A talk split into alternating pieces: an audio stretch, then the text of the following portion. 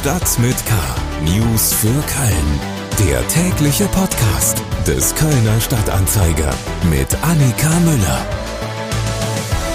Hallo zusammen und herzlich willkommen zu Stadt mit K. Hier gibt's jetzt Nachrichten aus, über und für Köln und die Region. Wir schauen jetzt aber zuerst einmal über die Kölner Grenzen und auch über die deutschen Grenzen hinweg, denn an diesem Montag hat in London ein Jahrhundertereignis stattgefunden, die Beerdigung von Queen Elizabeth II. Hunderttausende warteten am Rand des Trauerzugs, der wie die Trauerfeier zuvor live gestreamt und auch aus Deutschland gespannt beobachtet wurde. Im Vorfeld hatte etwa auch der Kölner TV-Entertainer und Komiker Guido Kanz seine Bestürzung über den Tod der Monarchin ausgedrückt. Ja, äh, ich hätte nicht gedacht, dass mich das so berührt, das Ganze. Äh, die Todesnachricht war schon äh, irgendwie sehr, sehr traurig und seitdem verfolge ich das in allen Medien und bin mal sehr gespannt, äh, was das für eine, für eine Beerdigung wird. Und ich glaube auch, dass ich da wieder so einen kleinen Kloß im Hals haben werde, obwohl es nicht meine oder unsere Queen ist in Deutschland ist es eine, eine Konstante gewesen in meinem Leben und eine Frau, die mich seit meiner Geburt begleitet hat. Kanz wird wohl nicht der Einzige gewesen sein, der bei der pompösen Zeremonie einen Kloß im Hals hatte. Ihre letzte Ruhestätte findet die Queen dann um 20.30 Uhr an diesem Montag bei einer privaten Beisetzung in einer Seitenkapelle der St. George Chapel an der Seite ihres im vergangenen Jahr gestorbenen Mannes Prinz Philipp. Wir kommen jetzt aber zu unseren Themen für den 19. September.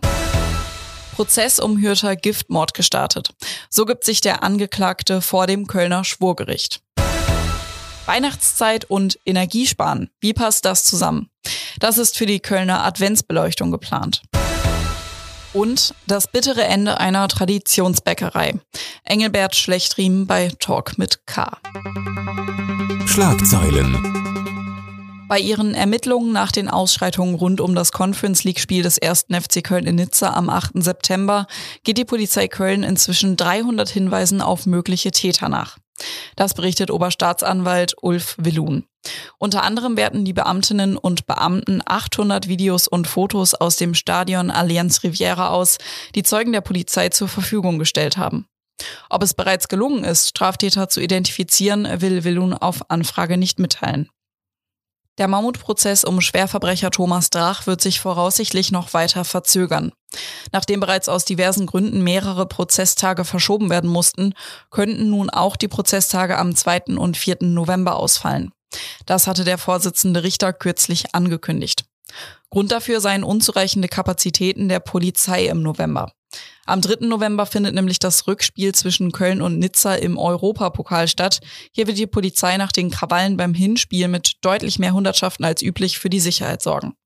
Zusätzlich findet Anfang November auch das Außenministertreffen der G7-Staaten in Münster statt. Dort werden ebenfalls viele Polizeikräfte eingeplant. Die Hilfsorganisation Johanniter und Malteser in Nordrhein-Westfalen sollen einem Bericht der Taz zufolge teilweise ein Problem mit Rassismus haben.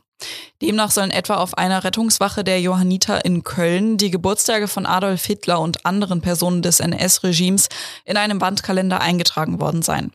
So berichtet es unter anderem ein ehemaliger Mitarbeiter der Taz, dem gekündigt worden sei, nachdem er die Probleme angesprochen habe.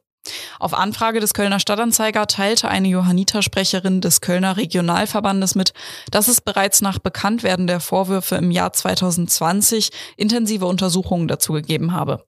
Es habe jedoch keine Beweise für die Vorwürfe gegeben. Die Berichterstattung der Taz sei nun Anlass, die Untersuchung weiterzuführen. Die Johanniter würden extremistisches und rassistisches Gedankengut aufs Schärfste ablehnen. Auch die Mitarbeitenden der betroffenen Kölner Rettungswache hätten sich in einer Petition klar vom unterstellten Rassismus distanziert. Am Kölner Landgericht ist an diesem Montag ein weiterer spektakulärer Prozess gestartet. Kommen wir zu den Themen, über die wir etwas ausführlicher sprechen wollen. Kriminalität. Seit diesem Montag muss sich ein 42-jähriger Mann aus Hürth vor dem Kölner Landgericht verantworten. Dem Krankenpfleger wird zweifacher Mord, versuchter Mord und versuchter Schwangerschaftsabbruch vorgeworfen. Er soll seine damalige Ehefrau, seine schwangere Lebensgefährtin und deren Großmutter mit dem früher als Rattengift eingesetzten Thallium vergiftet haben. Zwei der Frauen starben, die dritte, seine Lebensgefährtin, überlebte. Das Kind, das sie noch zur Welt bringen konnte, starb aber kurz nach der Geburt. Noch ist unklar, ob daran auch die Vergiftung schuld war. Die Gerichtsreporterin Harriet Track war bei der Verlesung der Anklage an diesem Montag dabei und ist mir jetzt per Telefon zugeschaltet. Harriet, kann man schon irgendetwas über das Tatmotiv von ihm sagen? Absolut nichts. Also man könnte andenken, finanzielle Motive, aber er ist, äh, er war gut finanziell aufgestellt. Er hatte 3.200 Euro rund netto als Krankenpfleger und Hygieniker. Er hatte 900 Euro Witwenrente. Er hatte Einkünfte aus Vermietung und Verpachtung von dem vererbten Haus. Also er war finanziell eigentlich gut aufgestellt. Hm, er hat allerdings, als die Lebensgefährtin jetzt im Krankenhaus lag, die, offensichtlich die Unterschrift gefälscht und hat sich 60.000 Euro Behandlungskosten hm. auf sein Konto überweisen lassen. Aber nichtsdestotrotz, äh, das finanzielle, das Motiv ist völlig rätselhaft und es wird auch, es wird ein Rätsel bleiben. Das Unken jetzt schon Prozessbeteiligte, weil er wird schweigen. Er wird weder zur Sache noch zur Person was aussagen. Heute wurde ja die Anklage verlesen. Ähm, ja. Wie hat sich der Angeklagte denn vor dem Kölner Schwurgericht gegeben? Also als er vorgeführt wurde, kam er sehr selbstbewusst äh, in den Saal mit durchgedrücktem Kreuz und erschien auch mir, ich habe mir, ich habe Bilder verglichen, total ähm, nicht, ich konnte ihn nicht wiedererkennen. Also eine totale Typenveränderung. Er ist auf den Fotos äh, auf Facebook ist er der junge, frische, offene Blick, junger Mann, ähm, so der Kumpel von nebenan, nette, nettes Gesicht, lächelt und jetzt war er, also er war sehr ernst, aber er hat die Haare sich schulterlang wachsen lassen, die sind fast weiß er hat die streng nach hinten gegelt, er hat also einen Bart wachsen lassen und er hat offensichtlich auch einiges zugelegt an Kilos. Ob das jetzt das Fitnesstraining im, Hinter, im Hintergitter ist oder ob es äh, die, die, Kantine ist, kann ich nicht sagen. Also er hat sich, äh, er ist, scheint um Jahre gealtert. Und auch nicht, also auch ein völlig anderer Typ. Also er sieht völlig anders aus. Nun sind ja 22 Verhandlungstage angesetzt. Das Urteil wird Ende Januar erwartet. Wie genau geht es denn jetzt weiter? ja, morgen ist schon der erste, der zweite Verhandlungstag, der fällt weg, weil äh, Zeugen äh, erst gehört werden, wenn auch die Gutachterin dabei ist und die wird erst am 6. Oktober wieder dabei sein. Also es werden Zeugen gehört, die Eltern, die, äh, die, die Angehörigen, auch die, Ehe, die erste Ehefrau. Dann gibt es wohl auch noch eine, eine, eine Steuerfachgehilfin, die ihn unter einem Aliasnamen im Internet kennengelernt hat und die auch ein Kind mit ihm wollte. Äh, es kommen einige Zeugen und natürlich die Gutachter. Vielen Dank, Harriet Drack. Mehr Infos dazu gibt's auf ksta.de und natürlich über den Link in den Shownotes. Köln. Ich habe gerade mal nachgesehen. Es sind mittlerweile keine 100 Tage mehr bis Weihnachten und ich habe tatsächlich auch am vergangenen Wochenende das erste Mal in einem Kölner Club All I Want for Christmas gehört. Also es ist nicht mehr lang, also lassen Sie uns über Weihnachten reden. Wenn man an Weihnachten denkt, dann denkt man klar an Kerzenschein, aber auch an Lichterketten. Und die sind natürlich mitten in einer Energiekrise eher ein Problem. Ein Problem, das nicht nur die Bürgerinnen und Bürger von Köln haben, wenn sie Energie sparen wollen, sondern das eben auch die Stadt hat.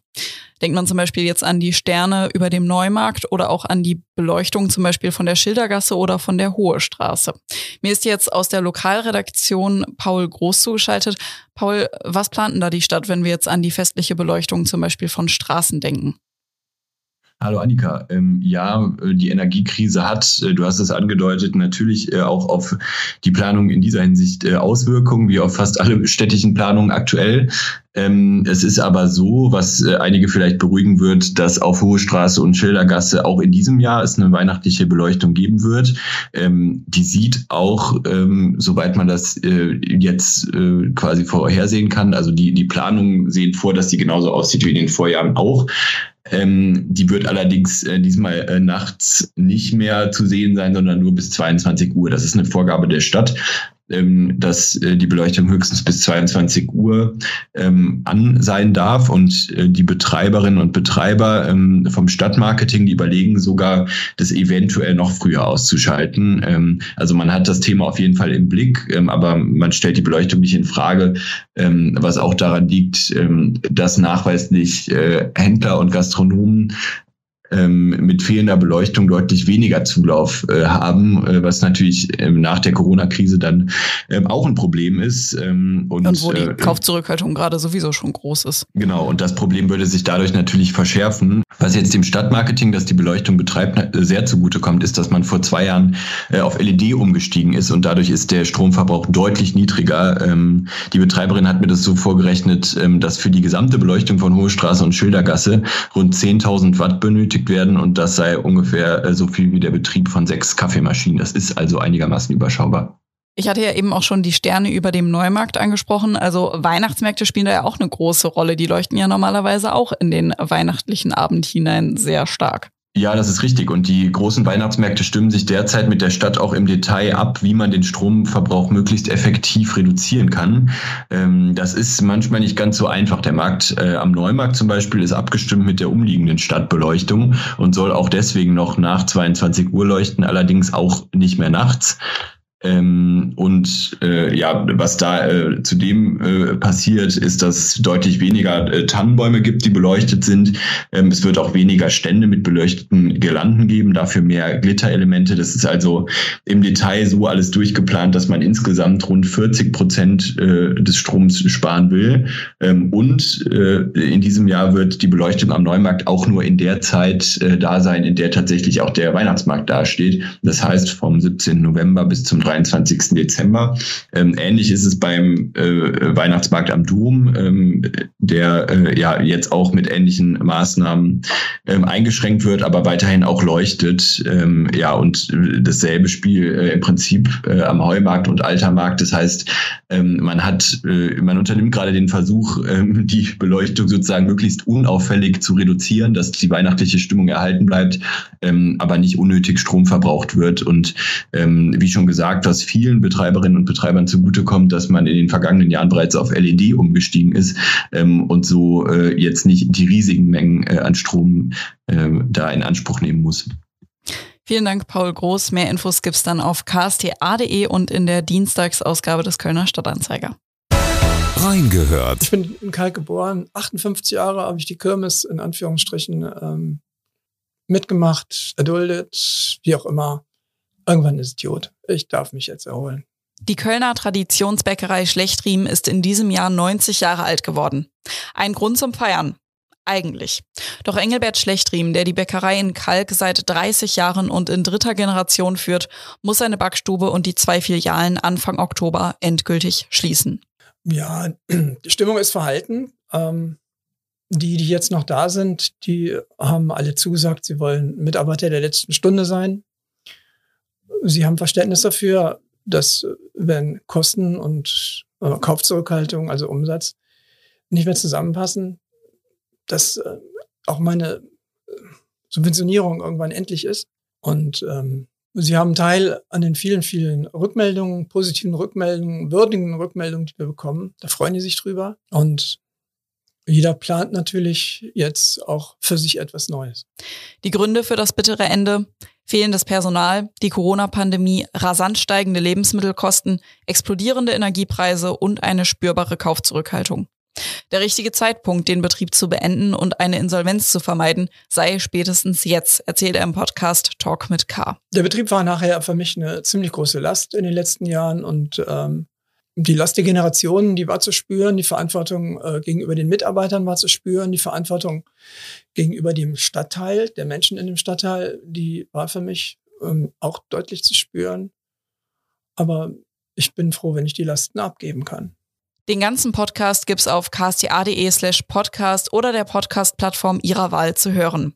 Lassen Sie bei der Gelegenheit doch auch gerne mal ein Abo oder eine Bewertung da. Und damit sind wir auch schon wieder am Ende von Stadt mit K angekommen. Mein Name ist Annika Müller. Wir hören uns morgen wieder. Bis dahin. Stadt mit K. News für Köln. Der tägliche Podcast.